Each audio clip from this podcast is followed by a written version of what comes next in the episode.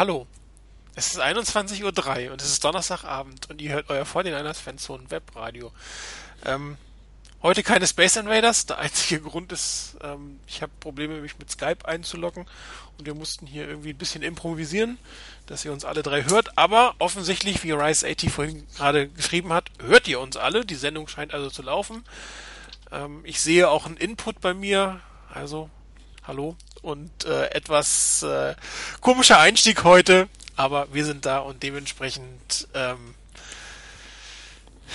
muss es halt auch ohne Space Invaders gehen. Lieber Marcelo, nächste, nee, nächste Woche haben wir keine Sendung, da sind, sind wir alle drei nicht da, aber dazu kommen wir später. Aber wir machen jetzt eine Sendung etwas äh, unvorbereitet sozusagen, ohne Soundcheck, aber so, dass ihr uns hören kann. Ja, ähm, die 49ers stehen 1 zu 3. Sie haben gegen die Cowboys lange gut gespielt? Anderthalb Quarter maximal. Danach kam wieder das große Nichts, ähm, was wir von den 49ers die letzten drei Spiele oder letzten zweieinhalb Spiele davor schon gesehen haben. Sehr frustrierend, meiner Meinung nach. Ähm, eine aus meiner Sicht völlig unnötige oder? Wie seht ihr das, Chris? Äh, ja, kann ich mich eigentlich nur anschließen. Ähm, die 49ers, äh, wie du schon gesagt hast, haben gut begonnen in dem Spiel. Ähm, ich war ja, ich will nicht zu sagen, meinen Augen nicht trauend äh, vor dem Bildschirm gesessen. 14 zu 0 nach, äh, ich glaube, einem guten Quarter. Ähm, bis dahin sah die Offense ausgesprochen gut aus. Die Defense hat nicht, ich sage mal in Anführungsstrichen, nicht viel zugelassen, zumindest keine Punkte. Hatte natürlich auch im ersten Drive ein bisschen Glück. Aber das sah alles ganz geschmeidig aus. Auch noch bis, ja, also ich habe eben noch mal kurz ist äh, fünf, sechs Minuten vor Schluss, ähm, also der ersten Halbzeit. Und dann hat man innerhalb von fünf Minuten äh, zwei Touchdowns kassiert und äh, plötzlich war das Spiel auf den, der ersten Halbzeit meiner Meinung nach auf den Kopf gestellt. Und das war ehrlich gesagt, wie du schon eben gesagt hast, wirklich mehr als frustrierend, ähm, weil äh, ja, es eigentlich völlig unerklärlich war, dass man das Spiel so aus der Hand gegeben hat und auch in der zweiten Halbzeit wiederum, das war auch da interessant. Man hatte in der zweiten Halbzeit ähm, wahnsinnig, also zwei super gute Plays, ähm, mit der man in die Halbzeit gestartet ist und stand schon wieder an der 14-Yard-Linie der Cowboys und hat dann wieder drei furchtbare Plays gehabt und musste das Ganze mit einem Field Goal beenden. Und ähm, also das war so, Licht- und Schattenlagen bei diesem Spiel unglaublich dicht beieinander und ähm, deshalb war das frustrierend und ein, ehrlich gesagt eine Niederlage, ähm, die nicht hätte sein müssen, wenn man so ein halbwegs konstantes Spiel irgendwie hinbekommen hätte, auf beiden Seiten des Balles im Übrigen. Seid ihr noch da? Ja, also Licht und Schatten ist ein guter Punkt, glaube ich, in dem Moment. Ich glaube, es hat äh hat Anderthalb Wörter lang hat die Sonne über die 49ers geschienen und dann, als es dunkel wurde, haben sie vergessen, das Flutlicht irgendwie anzumachen, oder? Rainer. Ja, so ungefähr, so ungefähr könnte man das bezeichnen. Also, ich hatte so ziemlich denselben Eindruck, den Chris eben auch schon hatte, dass die Niners richtig gut angefangen haben. Meiner Meinung nach auch ähm, etwas verändert im Vergleich zu sonst, gerade zu den letzten Wochen eben. Ähm, ich fand das vom Playcalling her etwas aggressiver. Es war, hat sich als positiv gezeigt, dass Gabbard auch mal den Ball genommen hat und gelaufen ist. Das hat es zumindest mal schwieriger gemacht für den Gegner, gegen das Laufspiel ordentlich vorzugehen. Und selbst als dann die Pässe kommen mussten, es kamen wirklich etliche Routen, die auch bei einem dritten Down, selbst beim dritten und zwölf, glaube ich, war es da irgendwo mal zwischendrin, wirklich so angelegt waren, dass sie ganz klar zum First Down führen und nicht erst, dass du noch einige Yards nach dem Catch machen musstest. Von daher ein richtig, richtig guter Auftakt der Niners bis zum 14-0 und eigentlich danach bis zu dieser ähm, etwas seltsamen Strafe gegen Jaworski Tart. Ähm, der Pfiff, ich habe mir das vorhin angehört, es gab tatsächlich einen Pfiff. Ähm, ich persönlich finde, der Pfiff an sich war falsch an der Stelle. Ähm, Doug Prescott war nicht auf dem Weg auf dem Boden. Er war immer noch dabei, damit beschäftigt, zu versuchen, weiter nach vorne zu kommen. Ähm, es hingen zwar zwei Mann an ihm, aber trotzdem, er war nicht, wie gesagt, kurz davor auf dem Boden ähm, gebracht zu werden. Er hat selber versucht, noch weiter zu gehen. Er hat die Beine bewegt in der Richtung. Der Pfiff hätte nicht kommen dürfen, meiner Meinung nach. Auch die Kommentatoren waren etwas überrascht. Äh, nach dem Motto war ja eher fast gar nichts. Aber es gab halt den Pfiff. Todd ist hinterher noch an den Quarterback drangegangen. Ähm, zwar mit der Schulter, auch nicht gegen den Nacken und gegen oder gegen den Kopf. Aber gut, wie auch immer, die Strafe hat den Niners wehgetan, denn ohne die Strafe hätte es ganz einfach einen Punt gegeben. So aber blieb der Drive am Leben, führte dann zum ersten Touchdown der Cowboys. Und irgendwie hatte ich dann den Eindruck, dass in dem Moment das Spiel der Niners so, so langsam aber sicher den Bach runterging. Das darf eigentlich nicht sein. Du darfst nicht von einem Play, das wirklich so gelaufen ist, dich so runterziehen lassen. Aber irgendwie hatte ich den Eindruck, es läuft plötzlich nichts mehr. Ähm, in der, in der Offense gab es plötzlich Veränderungen in der Hinsicht, ähm, dass es praktisch überhaupt keinen Pass mehr gab. Ähm, man hat ganz anders gespielt als vorher. Man hat auch, wenn mal ein Pass da war, bei weitem nicht so aggressiv gepasst wie vorher. Ähm, und das mit einem Blaine Gabbard, der zwar die richtig üble Interception sich geleistet hat und sonst vielleicht noch zwei, drei Pässe hatte, die nicht so toll waren, der aber ansonsten einige wirklich sehr, sehr, sehr gute Pässe gespielt hat an dem Tag. Ich fand das extrem schade, dass da im Playcalling wirklich, so hatte ich den Eindruck, Dampf rausgenommen wurde. Ich weiß nicht warum, ähm, ob man versucht hat, das Spiel zu beruhigen für die eigene Mannschaft, ob man versucht hat, das schon über die Zeit zu bringen, ob man gehofft hat, trotzdem irgendwie durchzukommen, indem man dranbleibt. Keine Ahnung. Ähm, es war dann aber gegen Ende des Spiels einfach zu spät, den Schalter nochmal vernünftig umzulegen. Ich hätte mir da gewünscht, dass die Niners weiter aggressiv bleiben und genauso weiterspielen wie vorher. Kann auch sein, dass die, die Cowboys während, des, während der ersten Halbzeit schon entsprechende Anpassungen vorgenommen haben. Die blieben dann bei den Niners aus, leider.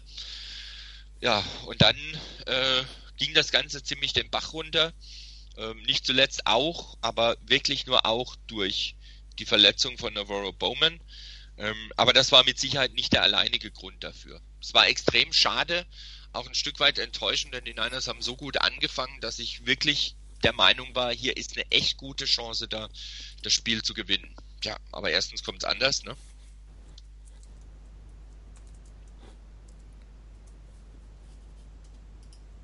Ist Martin noch da? Ist noch da? Weiß ich.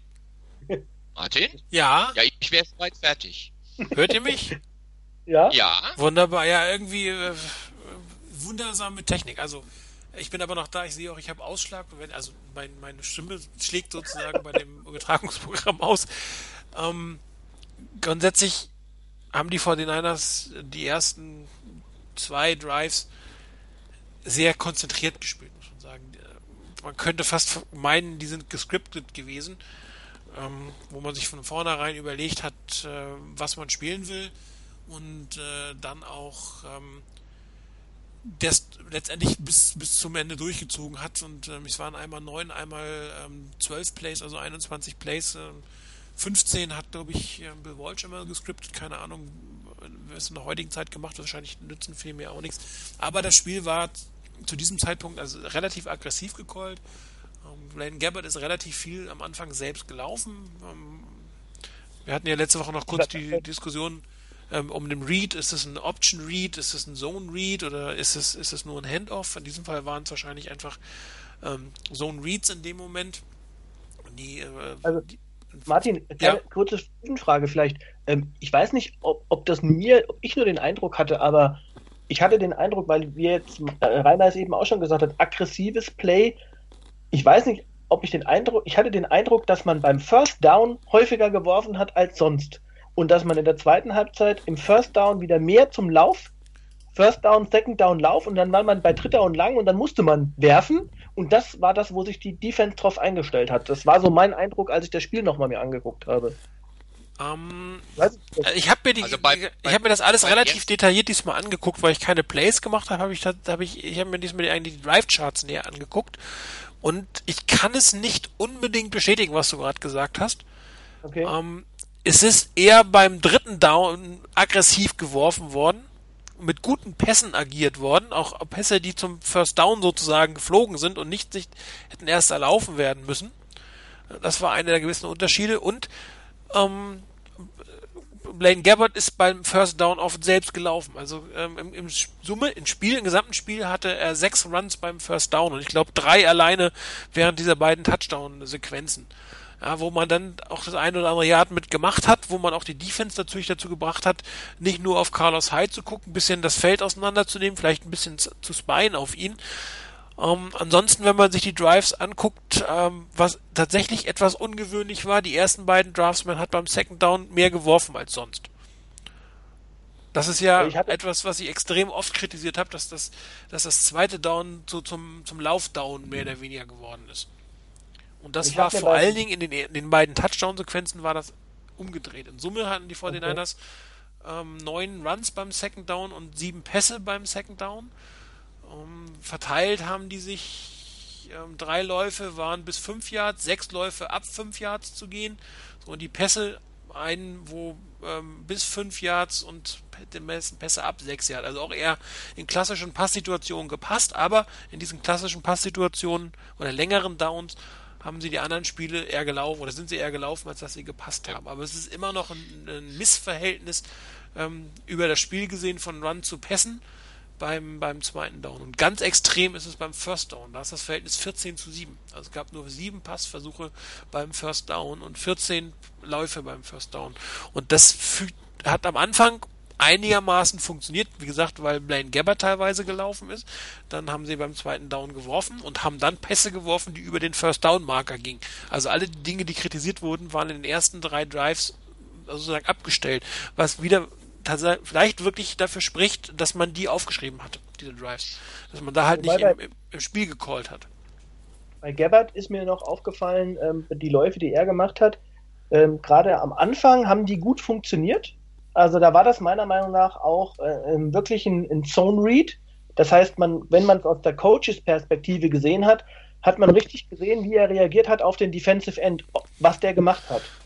Das haben die aber ähm, gerade in der zweiten Halbzeit auch, oder auch nachdem es zwei gute Läufe, gerade am Anfang, glaube ich, waren wirklich zwei gute Läufe dabei von Gabbard.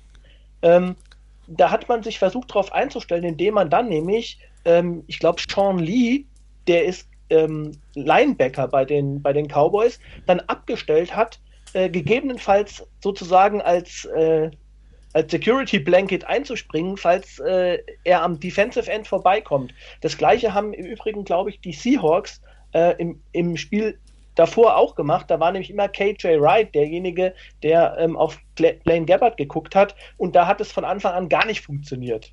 Also von daher, ich hatte deshalb auch den, den Eindruck, dass es im zweit, in der zweiten Halbzeit auch diese Läufe von Gabbard nicht mehr so gut funktioniert haben, weil man sich von der Defense-Seite gut drauf eingestellt hatte.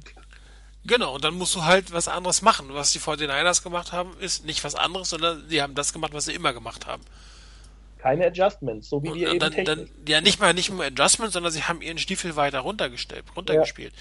Ähm, man kann das noch, noch weiter sehen. Es gab von den First Down Runs, die nicht von, von Gabbard sind, waren die Hälfte, war, äh, zwei Drittel waren Run Right und der andere Run Left. Und wenn du weiter guckst beim Second Down, hattest du überwiegend Läufe nach rechts und nur wenige nach, nach links. Äh, und beim dritten Down, wenn dann gelaufen wurde, war es eigentlich nur über die Mitte, beziehungsweise es war ein Quarterback-Run. Also da hat man auch nicht mal irgendwie einen Sweep, einen Fly-Sweep oder irgendwas oder ein Option auf irgendeine Seite, da ging es dann durch die Mitte. Und äh, das war, na klar, das war dann Dritter und Eins, logischerweise, da macht man das durchaus mal ganz gerne. Ähm, Dritter und zwei, das war dann ein Quarterback-Run in dem Moment. Bei Dritter und zwei haben sie tatsächlich gepasst. Dritter und drei haben sie gepasst. Dritter und zwei haben sie gepasst. Also da war schon äh, am Ende dann, allerdings brauchten sie da auch die Punkte. Da mussten sie ein bisschen aggressiver sein. Aber was davor war, das ist dieses typische ähm, Dritter und eins Quarterback-Run. Ähm, ja, okay, wunderbar. Man kann natürlich auch mal versuchen, beim dritten und eins einen rauszuhauen. Oder beim zweiten und eins einen rauszuhauen. Einmal haben sie es probiert mit einem mittellangen Pass, ist aber nicht wirklich geworden. Und ähm, das Passverhältnis beim, beim äh, dritten Down ist 4 zu 9. Also viermal Run, dreimal neun, äh, neunmal Pass. und ähm, hauptsächlich lange Pässe, also wenn mehr zu mehr als fünf Yards zu, zu, gehen sind. Und das ist natürlich eine typische Passsituation. Und da bringen sich die 49ers, das habe ich auch, ich weiß nicht, das habe ich seit Jahren ja schon irgendwie gesagt, dass du, wenn du dich irgendwie mit den ersten und zweiten Downs in eine Situation bringst, wo du passen musst, dann funktioniert der Pass beim dritten Down in der Regel auch nicht so toll. Zumindest nicht mit den Quarterbacks, die die 49ers seit Jahren aufs Feld bringen.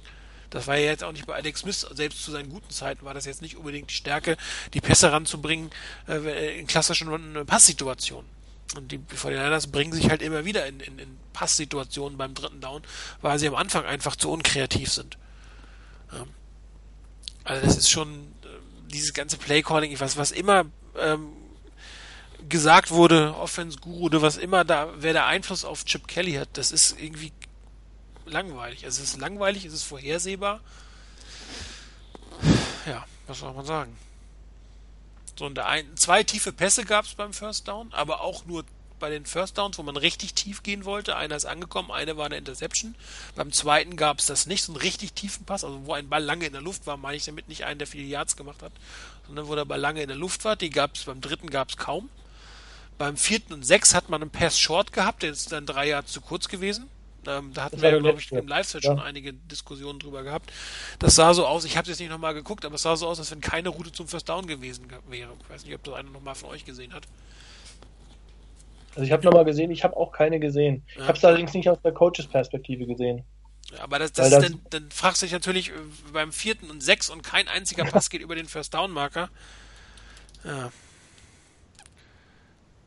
Ja gut, aber das, das war ja eine Situation, die, ähm, die wirklich, so ich sag mal, so zwischen Ende des zweiten Quarters bis dann hin zu dem, eigentlich fast bis zu dem letzten Drive, den Eindruck, den ich hatte, wo man äh, wirklich, mal abgesehen von dem tiefen Pass, der dann intercepted wurde, ähm, wenn man das mal rausnimmt, da hatte ich wirklich den Eindruck, dass man sehr, sehr wieder in diese alten Muster, die du eben beschrieben hast, also alte Muster im Sinne von in den vorherigen Spielen zurückgefallen ist, wo man dann wirklich versucht hat, erstes Down laufen, zweites Down laufen, drittes Down, dritter und weiß ich nicht, acht oder neun.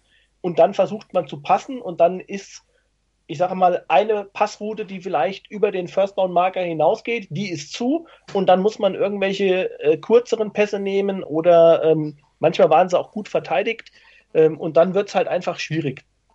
Aber ähm, ich weiß nicht, man hatte in der, wenn ich das in der ersten Halbzeit gesehen habe, echt einige gute Plays dabei, die man dann auch gemacht hat, wo man, wo man eine Lösung hatte dafür, gerade auf die Tight Ends, die waren in der, waren in der zweiten Hälfte irgendwie total raus.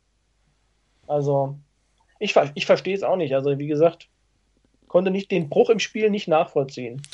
Ja, vor allen Dingen, es darf nicht an so einem Spiel liegen. Selbst wenn die Spieler geschockt sind von der Strafe, ist es die Aufgabe der Coaches, dafür zu sorgen, dass die Spieler ähm, nach, äh, sagen wir mal, spätestens zwei Drives das wieder vergessen haben. Ja, aber man könnte ja fast den Eindruck äh, bekommen, dass die Coaches das, äh, das gleiche Problem hatten, Schockstarre.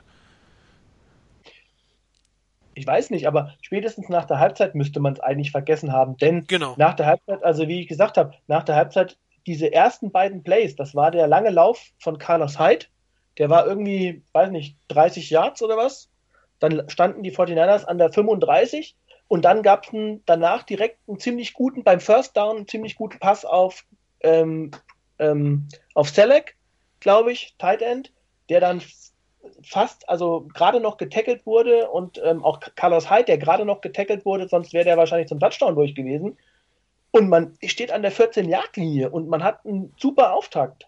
Und man kann im Prinzip gerade dem Gegner wieder sozusagen eine, eine mitgeben, um den so ein bisschen äh, ja, zu schocken nach der Halbzeit und man kriegt es nicht hin. Und dann auch der, dann ähm, steht es 17, 14 danach, dann machen, glaube ich, die Cowboys den Touchdown, steht 21, 17 und dann schlägt man zurück, eigentlich mit einem sehr, sehr guten, mit einer sehr, sehr guten Situation, nämlich mit dem tiefen Pass auf, auf Torrey Smith, der wäre ja angekommen, ein Touchdown gewesen wäre. Ganz klar. Also wäre der in die Mitte gegangen, ja, der klar. Ball. Smith hatte seinen Defender geschlagen, da war nur noch äh, die Endzone vor ihm. Und also, das ist so das Ding, wo ich sage, diese, diese entscheidenden Plays, die machen die 49ers einfach nicht. Also, beziehungsweise machen die Spieler, die entscheidenden Spieler eben nicht. Und ähm, die Frage ist halt, glaube ich, ist das eine Situation, wo einfach noch Abstimmung fehlt oder ist das einfach was, wo man sagen muss, das ist halt die Krankheit von Blaine Gabbard, dass er diese Dinge halt einfach nicht, nicht macht, diese Plays. Oder dass, äh, weiß ich nicht, das Team insgesamt nicht, nicht geeignet ist, konstant auch, wenn es drauf ankommt, solche Plays zu machen. Ich will das gar nicht nur an einer Person festmachen, aber natürlich ist es leicht, auf den Quarterback dann irgendwie äh, zu, zu fokussieren. Also wir müssen das für den vierten Down nochmal zurücknehmen. Es gab tatsächlich einige Routen, die, die, ähm, die gucken das gerade nochmal an, die übers First Down gegangen sind. Allerdings haben die sich teilweise entwickelt. Äh, drei waren nah oder hinter der First Down Markierung. Ähm, und letztendlich ähm, war Gebert bei einem Wurf hat er nicht gemacht, warum auch immer, und bei einem Wurf war er ein bisschen spät. Was mir halt so ein bisschen auffällt, was andere Teams oft haben, ist das so irgendein, ich, ich bin jetzt nicht der größte Fan von den Routen, aber der, der Schweizer Chris mag die ja gerne äh, diese Fade-Routen, da, wo du zumindest mal ähm, den Ball in die Luft legst. Ja, selbst wenn du Druck hast, legst du den Ball in die Luft nach vorne und hoffst entweder auf eine, eine Pass-Interference oder eine, eine, eine, eine Completion. Aber selbst so eine Route war nicht dabei. Es waren lauter Routen, die sich irgendwie entwickelt haben und äh, die Cowboys haben mit sieben Mann gespielt. Ja, und haben auch ähm, relativ gut gecovert. Sieht so ein bisschen ähnlich aus wie das, was ich vor zwei Wochen erzählt habe, dass sie teilweise auf den, bei den Hauptleuten äh, zwei Leute hatten, ähm, und im Prinzip die 49ers dort, dort erwartet haben an der First Down Linie. Und dann hat Gerbert einen Wurf nicht genommen. Ich kann nicht ganz erkennen, warum er ihn nicht geworfen hat. Und ähm, Joe Staley selber, der hatte seinen Block ein bisschen ähm, spät erst gemacht. Und da war es, ist Blaine Gabbard schon ausgebrochen, aber auch eigentlich ein bisschen zu früh, dass er ausgebrochen ist. Da hätte er wahrscheinlich nicht weggehen müssen. Also es, es gab mehrere Routen, ja. Ähm, aber in Summe war das, das, das Design nicht so, dass man damit ähm, eine sieben-Mann ähm, Passverteidigung stoppen kann. Und das ist anscheinend eine Verteidigung, die relativ häufig gegen die 49ers angewandt wird, gegen, gegen die ähm, äh, gegen die Offense von, von Chip Kelly, ähm, weil man ja offensichtlich ähm, festgestellt hat, äh, man braucht gar nicht den größten Passwash der Welt, man muss nur ein bisschen Druck haben und wenn man dann hinten alles zumacht, findet zumindest Gabbard äh, den die Endspaltstation nicht. Kaepernick war jetzt auch nicht derjenige, der sich so wahnsinnig gut gegen die Zonenverteidigung äh, gezeigt hat. Kann man nicht wissen, ob es vielleicht bei, der, bei dieser Offense besser funktionieren würde bei ihm. Gibt ihn nun auch tatsächlich offensichtlich aus dem Team die ersten Forderungen nach einem Quarterback-Wechsel. Wie ernst das zu nehmen ist, muss, muss man dann mal sehen.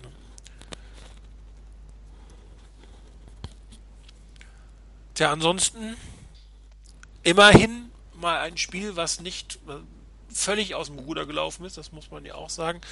Ähm, weder Offense noch Defense haben in Summe, also in Summe gut gespielt, aber die 49ers hatten ja zumindest bis zum Schluss das Spiel, die Chance, das Spiel zu gewinnen. Andererseits standen da irgendwie zwei Backup-O-Liner, ein Backup-Quarterback, äh, nur die Backup-Wide Receiver oder ab, maximal der zweite Wide Receiver auf dem Feld, was jetzt natürlich jetzt auch vom Gegner her nicht unbedingt das Beste ist, aber äh, man ist ja schon mit wenig zufrieden. Und die 49ers hatten ja bis zum letzten die Chance, noch was aus dem Spiel zu machen, wenn sie tatsächlich dann in der Lage gewesen wären, nochmal einen Zahn zuzulegen. Und das ist wohl auch ein größeres Problem, weil das funktioniert irgendwie nicht, nochmal einen Zahn zuzulegen. Also zumindest habe ich das jetzt nicht den Eindruck gehabt, dass das dass, ähm, so ein Druck nochmal durchs Team geht, durch das Coaching-Staff, durch das Team, äh, kurz vom Ende nochmal Sachen zu mobilisieren. Ja, ich weiß auch nicht. Ähm, ich hatte am Anfang bis zum 14-0 auch den Eindruck, dass die Niners, ähm, vor allen Dingen angesichts dessen, was dann danach passiert ist, dass die Niners da ziemlich an ihrem Lim derzeitigen aktuellen Limit gespielt haben. Ich hatte den Eindruck, ich habe es jetzt nicht überprüft, ähm, aber ich hatte irgendwie den Eindruck, dass die Niners auch etwas schneller gespielt haben. Ähm, ich habe ich habe mir das Spiel jetzt nicht nochmal äh, auf den, auf den Punkt hin angeschaut, ähm, aber oh. während des, während des Spiels fiel mir auf, kann mich täuschen, ihr könnt mich gerne korrigieren, aber ich war der, ich war der Meinung, dass die Niners in der zweiten Halbzeit wieder diese Erdmännchen-Taktik angewandt haben, zumindest phasenweise. Ähm, woran ich mich jetzt so spontan in der ersten Halbzeit so in der Deutlichkeit und vor allen Dingen auch in der Häufigkeit nicht erinnern kann. Ähm, kann sein, dass ich da komplett daneben lieg, ähm, aber wie gesagt, das ist so mein subjektiver Eindruck. Und da hatte ich irgendwie den Eindruck, dass die Niners hier vielleicht am Anfang wirklich, vielleicht war das geskriptet, vielleicht waren die ersten beiden Drives zumindest mal absolut geskriptet, dann waren sie aber auch gut geskriptet und sehr gut ausgeführt. Und danach hat dann das gefehlt, das auch ein bisschen zu halten, beziehungsweise dieses Tempo wieder hochzusetzen und hochzunehmen und auf das Niveau wieder zurückzukommen. Ob das daran lag, dass man im Coaching ähm, zwischendurch ein bisschen Tempo rausgenommen hat und auch vom Playcalling her anders reagiert hat und dann nicht mehr umschalten konnte. Oder ob das von den Spielern her nicht mehr möglich war, das ist jetzt sicherlich eine reine Spekulation. Aber mir schien es so, als hätten die Niners so in den ersten beiden Drives, die zum Touchdown jeweils führten, schon gezeigt, was grundsätzlich in ihnen steckt. Also die grundsätzlichen Fähigkeiten sind da. Sie haben durchaus die Chance und durchaus die, die, die Klasse dazu, auch ordentlich und sehr ordentlich zu spielen und auch einen Drive konsequent durchzuziehen. Aber sie schaffen es nicht, das über die ganze, über das ganze Spiel hinweg zu bringen. Und was du eben auch gesagt hast, dieses dann nochmal hochschalten, wenn du so einen, so Durchhänger hast, das war noch ein bisschen das, was halt auch fehlt. So gegen Ende hin nochmal richtig durchzustarten und auf das Niveau wieder zurückzukommen. Ich denke mal, dass da sicherlich einiges an, am Personal auch liegen wird. Ähm, zumindest mal beim Personal auf dem Feld. Aber ähm, es ist halt schade, dass dieses, dieses, dieses Niveau, das man da am Anfang gezeigt hat, dass man das halt nicht halten konnte. Das ist echt ärgerlich, denn wie vorhin schon gesagt, das wäre definitiv eine gute Chance gewesen, ähm, das Spiel zu gewinnen. Ja, vor allen Dingen nach dem, nach dem Foul, ja, dass man da vielleicht nochmal ja. aggressiv in die, in die nächsten Drive hineingeht. Aber das, das ist, ich weiß nicht, ob das, ob die Coaches dann selber Schockstarre hatten. Pff, ich weiß es einfach nicht. Also ich, ich erwarte, ich hatte eine, andere Erwartungshaltung in, in dem Moment. Ich meine, danach kam ein Three and Out. Äh, äh, Lauf nach rechts für neun Yards. Überlegen, Lauf nach rechts für neun Yards. Wo bist Lauf du jetzt bei dem, äh, für über zwei Yards Verluste und dann ein, dritter und drei äh, incomplete Short Pass. Aber das war, war das der, der Drive nach, ähm, nach, äh, nach dem Touchdown. Nach, nach dem Touchdown zum 14 zu 7. Nach dem Touchdown nach der Strafe, genau. Also das war äh, 14, das war äh, Strafe, dann war der Drive zu Ende, stand 14 zu 7 für die, genau. für die Cowboys. Jo. Und genau, und da waren im Übrigen, ich habe auch eben extra nochmal geguckt, also der Drive von den Cowboys ging so los bei sechs Minuten vor der zum, zum 14 zu 7. Ja.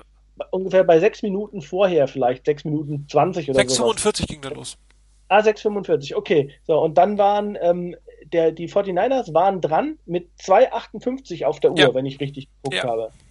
Und dann kriegen die Cowboys den Ball wieder bei 1,50, glaube ich, auf der Uhr. 1,44. Ja, okay, lag ich nicht so ganz verkehrt. Ähm, und äh, in so einer Situation, ich meine, okay, die Offense. 1,32 sogar. Okay, hat die Offense hat nichts auf die Reihe gekriegt in der Zeit, klar, da war der Punt noch dabei wahrscheinlich, der dann auch noch ein paar Sekunden von der Uhr genommen hat. Ähm, aber ich meine, muss man auch sagen, auch die Defense hat sich da nicht mit Ruhm bekleckert nee, in der ganzen null. Geschichte. Ähm, denn äh, da in 1,32 sich von einem Rookie-Quarterback, und das muss man ja sagen, Prescott spielt wirklich gut, aber er ist ein Rookie-Quarterback. Ähm, also, das war schon grauslich. Also, und da ist dann halt für mich die Frage, also, wir haben jetzt sehr viel über die Offense natürlich geredet, die keine, keine, ähm, keine Mittel gefunden hat oder auch weiß nicht, die Coaches für die Offense keine Mittel gefunden. Die Defense hat natürlich meiner Meinung nach genauso abgebaut und auch stärker abgebaut. Ähm, und insbesondere, das ist also wieder nur ein Eindruck, ohne dass ich es überprüft habe, nachdem Bowman raus war, war natürlich die Mitte total, also da war offen. Ähm, wenn man da mal guckt, wie da äh, Elliott durchgemarschiert ist, auch mit Läufen, äh, nachher in entscheidenden Situationen, das war schon übel. Also die Laufverteidigung ist echt ein Punkt, wo man sagen muss, ich weiß nicht, ich glaube, die 49ers sind die schlechteste Laufverteidigung der NFL. Wenn ich eben gerade irgendwo habe ich gelesen, äh, mit. Ja, 32. Ja. 140,5 Yards. Genau, also ich meine, da muss man dann mal gucken, sie sind nicht die schlechteste Laufverteidigung pro Versuch, aber pro Spiel, glaube ja. ich, die schlechteste Laufverteidigung. Ja. Und äh, wenn man sich da dann auch nochmal anguckt, natürlich wiederum sind so alles so Kleinigkeiten, die, glaube ich, insgesamt zu, dem, zu der Gesamtsituation führen. Äh, die 49ers haben ähm, auf der Defense-Seite stehen sie fast 35 Minuten, 34 Minuten und etwas. Ähm, zweitmeistes Team auf dem Feld. Äh, also das, was man auch immer so ein bisschen in der Chip Kelly-Situation und das Chip Kelly-Offense äh, vermutet hat, das geht vielleicht dann gut, wenn die Offense punktet. Wenn sie aber die Offense nicht ausreichend punktet, dann ähm, ist das halt eine Situation, wo dann auch eine Defense Schwierigkeiten bekommt. Oder man extra, also eine super Defense haben muss. Und die haben wir halt einfach nicht. Das ist halt einfach so. Wobei vom Scoring war es ja gar nicht so schlimm nachher in der zweiten nein, Halbzeit nein, nein. ohne Bowman. Ne? Man hat aber halt einfach lange ähm, einmal 78 ja. Yards Drive zugelassen, dann der irgendwie sechs Minuten gedauert hat. Selber nichts auf die Reihe, kommt jetzt selber da nichts auf die Reihe gekriegt, dann kriegst du halt das Field Goal nach 62 Yards irgendwann mal, klar. Aber es war jetzt nicht so, dass die Offense nicht hätte dagegenhalten können. Nein, nein, also ich will auch gar jetzt nicht den, die Schuld nur auf eine Seite des Balles schieben. Nee, die ist überall. Aber ich glaube einfach ja. insgesamt, ähm, also ich meine, das, das war, ja, muss man immer vorsichtig sein. Man erinnert sich natürlich dann an die guten Zeiten zurück, an Vic Fangio und seine Defense. Und ähm, da war immer die vorderste, also ich weiß nicht, so erste Aufgabe Laufstoppen. Und äh, das ist, den Eindruck habe ich jetzt zumindest nicht die erste Priorität. Ähm, die 49ers kriegen den Lauf einfach nicht mit äh, entsprechend vielen Leuten gestoppt. Wenn sie das, also mit, mit vier oder fünf Leuten. Das war früher so eine Situation, was die 49ers sehr, sehr gut hinbekommen haben. Insbesondere auch mit einer Vier-Mann-Front äh, schon den Lauf sehr gut zu stoppen. Oder aber, wenn sie in einer 3-4-Situation waren, äh, mit fünf Leuten, äh, und die zwei, die zwei Inside-Linebacker, die dann auf dem Feld standen, ähm, damals mit, mit Patrick Willis und mit Navarro Bowman, die waren auch in der Lage, dann, wenn mal was durchgekommen ist, den Lauf entsprechend, also von Sideline zu Sideline, äh, nicht, dass das keine, also selten Läufe waren, die wirklich richtig für viele Yards gingen. Und das hat halt von Anfang an, fände ich, in Fanjos Defense extrem gut funktioniert. Und das sehe ich halt hier gar nicht. Also insbesondere ähm, auf Nose Tackle haben die 49ers ein Riesenproblem. Also äh, das ist, äh, ich weiß nicht, Purcell hat ganz, ganz, ganz wenige gute Aktionen in dem Spiel gehabt. Und ähm, da muss man sagen, das ist dann noch mit zwei sehr, sehr jungen, einem Rookie und einem, und einem First-Year-Player mit, mit Buckner und Armstead, auch wenn es First-Round-Picks sind. Ähm, also, das ist schon verdammt schwierig. Ja, das ist. Also deshalb tut's ja. auch, deshalb tut es auch meiner Meinung nach richtig weh, dass Ian Williams nicht dabei sein kann, weil der in der Form von letzter Saison, das wäre schon eine ganz andere Geschichte, glaube ich. Der würde da der D-Line schon ein bisschen mehr Halt geben, denke ich. Der hat letztes Jahr ein richtig, richtig gutes Jahr gehabt und es war extrem ärgerlich, dass er jetzt verletzt ausfällt für die ganze Saison. Und Glenn Dorsey, der durchaus ja gut spielen kann, ähm, ist einfach nach der langen Ausfallzeit die er hatte, auch nicht auf dem Level, das er haben müsste. Und vollkommen zu Recht, wie du schon erwähnt hast, wenn mal was durchkam, war es früher so, dass hinten dran wenigstens relativ schnell nach der D-Line dann eine zweite Linie der Verteidigung da war, die die, die die Runs vielleicht nicht unbedingt gleich gestoppt hat, aber zumindest dann dafür gesorgt hat, dass die Runs langsamer wurden, vielleicht nach außen weggehen mussten und nicht einfach wie, wie das heiße Messer durch die Butter durchgehen konnten. Und das fehlt. Das hat schon gefehlt mit Bowman, das hat ohne Bowman erst recht gefehlt. Ähm, wobei, auch da, wir kommen ja auf das Thema, denke ich, demnächst auch noch. Ähm, ich nicht glaube, dass die Defense jetzt ohne Bowman rein von der Leistung her jetzt so ein gewaltiger Unterschied darstellt. Ich weiß, die längsten Runs von, von Ezekiel Elliott kamen, als Navarro Bowman nicht mehr auf dem Feld war. Aber das ist auch bei anderen Running Backs durchaus häufiger mal so, dass die längsten Runs erst im weiteren Verlauf des Spiels kommen und nicht gleich als erster oder zweiter Run. Ähm, und der andere Punkt ist der, die Niners haben in den letzten beiden Spielen vor dem Spiel gegen die, ähm, gegen die Cowboys äh, jede Menge Yards zugelassen. Das war unfassbar viel viele Yards, die man hier abgegeben hat. Und da war Navarro Bowman dabei. Also das ist schon eine Geschichte, die entweder am Schema liegt, wie die Defense agiert, und oder eben an den Spielern, dass die ihre Aufgaben entweder nicht vernünftig erfüllen, beziehungsweise im Tackling nicht so sind, dass sie den Gegner sauber sofort stoppen können. oder so langsam machen, dass ein anderer noch dazukommen kann und den Lauf endgültig stoppen kann. Ja, Im, im, ersten, Im ersten Spiel sah das echt gut aus. Ja, ja, absolut. Also das fängt natürlich mit der, mit der Front an, mit den drei, die vorne stehen. Wir spielen ja seit Jahren eine 3-4 und ähm, da hatte man jetzt auch, gut, Justin Smith hatte man eine Zeit lang da, ja, aber ähm, die Nose-Tackle-Position war ja jahrelang jetzt nicht unbedingt mit einer einer Größe besetzt, sondern dann war mal Dorsey da, dann war mal Williams da, dann war mal der oder jene, weil mit vielen Verletzungen. Dann hat Gerald Eddy mal ganz gut gespielt.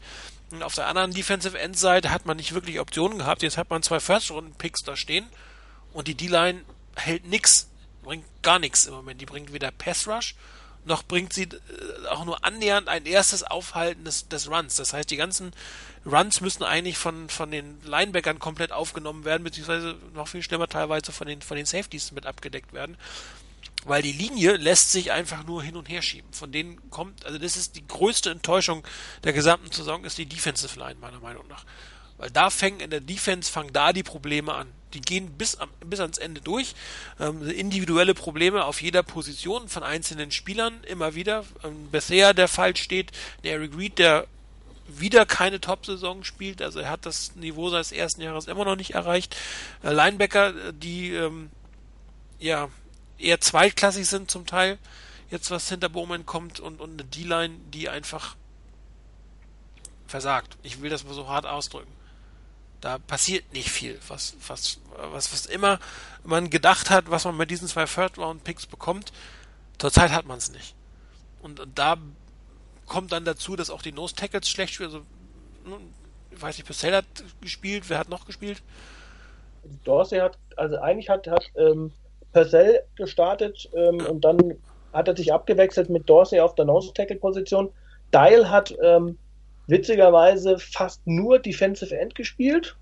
Ich habe also ich habe ihn glaube ich nicht auf äh, immer wenn wir wenn ich jetzt von von der Dreimann Front spreche, ja. dann stand Dial glaube ich auf Left Defensive End, hat sich dort mit ähm, Eric Armstead abgewechselt und Buckner hat mehr oder weniger fast alle Snaps gespielt auf Right Defensive End.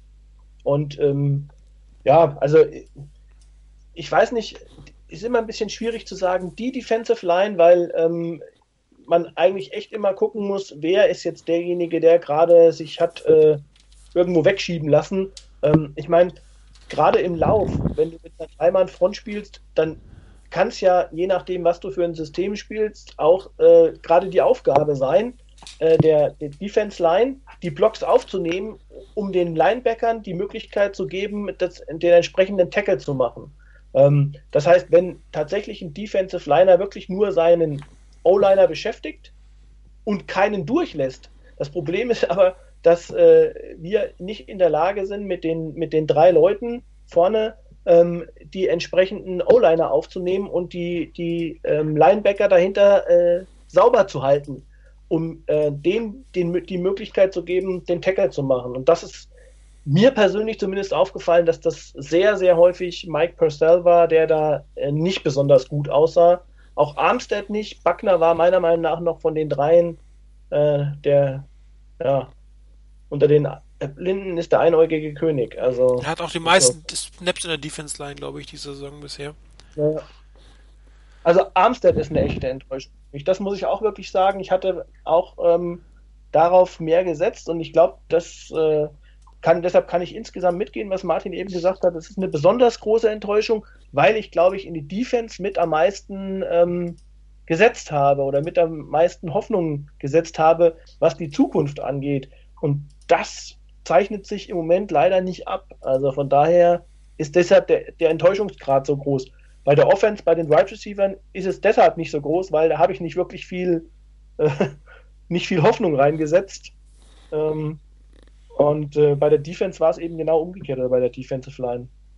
Brightspot war für mich natürlich äh, Rashad Robinson. Das ist so der Einzige, der so ein paar gute Plays hatte. Ja, vielleicht hat äh, dann Mr. Balky doch mal irgendeinen Cornerback äh, gefunden, aber auch das ist natürlich ein gutes Spiel. Der kann es auch noch nicht sagen, ob das jetzt in welche ja, Richtung es noch weitergeht. Aber das Spiel selber war natürlich sehr gut. Das muss man äh, mit dem ganzen, was der Defense lief, ähm, war er derjenige, der tatsächlich mehr gezeigt hat als alle anderen, was ja schon mal immerhin ein bisschen was ist. Ja, gerade Forschi hat noch mal gerade interessanterweise die die ähm, Yards allowed gegen Base und Short Yardage 3,4 pro Carry, Nickel 6,5. Die Nickel-Formation, die eigentlich bei den 49ers Art Standardformation mal werden sollte, äh, mit zwei Defensive Linern, ähm, da welche zwei da dann immer stehen, die machen ihren Job am Ende des Tages nicht. Oder sie machen ihn nicht so gut, wie in den letzten Jahren andere das gemacht haben, weil sonst hätten wir letztes, die letzten Jahre nicht diese ähm, sehr guten, gerade in der Laufverteidigung sah es ja sehr, sehr gut aus. Es war ja schon eher ungewöhnlich, wenn man 100-Yard-Runner äh, zugelassen wurde und irgendwann hat man mal eine Saison, was weiß ich, wann war der erste Running Touchdown im fünften, sechsten Spiel oder sowas? Ja. Und da hat man ja auch schon viel in der Nickel als äh, gespielt. Und da haben einfach äh, von der Defensive Line mehr gekommen, so dass die Linebacker besser aussehen konnten und so dass die Safety besser. Es fängt halt vorne an im Endeffekt. Wenn vorne nicht die, die Sachen vernünftig laufen, dann kann keiner hinten sein Assignment so wahrnehmen, wie sie wahrnehmen muss. Und wenn du dann noch eine Qualität in, dem, in den Spielern an sich hast und der dann plötzlich noch mehr machen muss, als eigentlich das System verlangt, dann kann das nur so schlecht aussehen, wie das ist, was, was wir gerade sehen. Und das ist äh, die, der nächste Punkt, äh, ist das System, das Defense-System, das Richtige. Sprich, wenn die 49ers ähm, so weitermachen, werden ja wieder die ersten Rufe laut werden müssen, eigentlich nach Veränderungen und Veränderungen im Coaching-Staff ähm, Trent Balky mitten in der Saison zu entlassen, das hat keinen Effekt auf die Saison. Äh, das einzige Effekt wäre, jemand im Coaching-Staff ähm, auszutauschen. Und so wie die Defense derzeit spielt, ähm, dürfte Mr. O'Neills Arsch ziemlich warm sein inzwischen, oder? Das wäre mir zu früh, ehrlich gesagt. Also jetzt nach vier Spielen, auch nach einer Viertel der Saison, nach einem Coaching-Wechsel zu rufen, wäre mir zu früh. Ich meine, der kann auch nur mit den Spielern arbeiten, die er hat. Und ähm, also ich habe, ich hatte auch nochmal versucht darauf zu achten, in der Nickel-Formation beispielsweise, da waren, ähm, stehen dann zum Beispiel in der Mitte Mike Purcell und Eric Armstead. Und äh, das sind nun wirklich nicht die Laufverteidiger vor dem Herrn. Also ähm, muss man ganz ehrlich sagen. Und außen waren dann häufig in dieser Formation auf der, auf der linken Seite äh, Ahmad Brooks und auf der rechten Seite Tank Carradine. Ähm, bei denen hat sich eigentlich vielleicht mit Ab Ausnahme von Brooks wirklich keiner groß als starker Laufverteidiger ähm, ausgewiesen.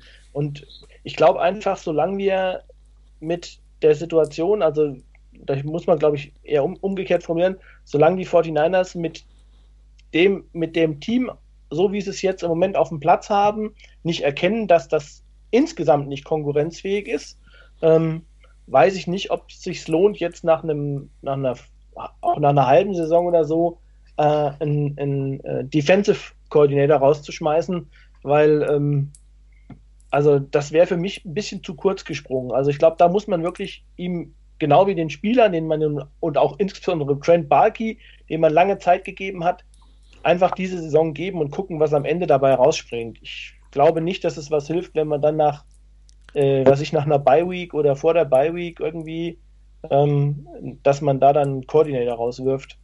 Ähm, das würde dann eher dafür mich zeugen, dass äh, man Panik kriegt bei den 49ers und äh, eher jemand anderes Arsch ziemlich heiß wird äh, und der dann vielleicht Kurzschlussreaktionen an den Tag legt. Also Wobei man ja in Buffalo gerade gesehen hat auf der Offense, die haben mit dem Rauschmiss von Greg Roman haben die ein neues Team in der Offense. Das sind ja die gleichen Klar. Spieler, die vorher da standen und die spielen auf einmal richtig gut. Aber Roman war auch ein bisschen länger jetzt da, ich weiß nicht, anderthalb Jahre. Ja, ein Jahr und entsprechend ja, und zwei Spiele. Genau. Ja, also deshalb jetzt zu sagen, nach vier Spielen wäre mir das einfach zu früh.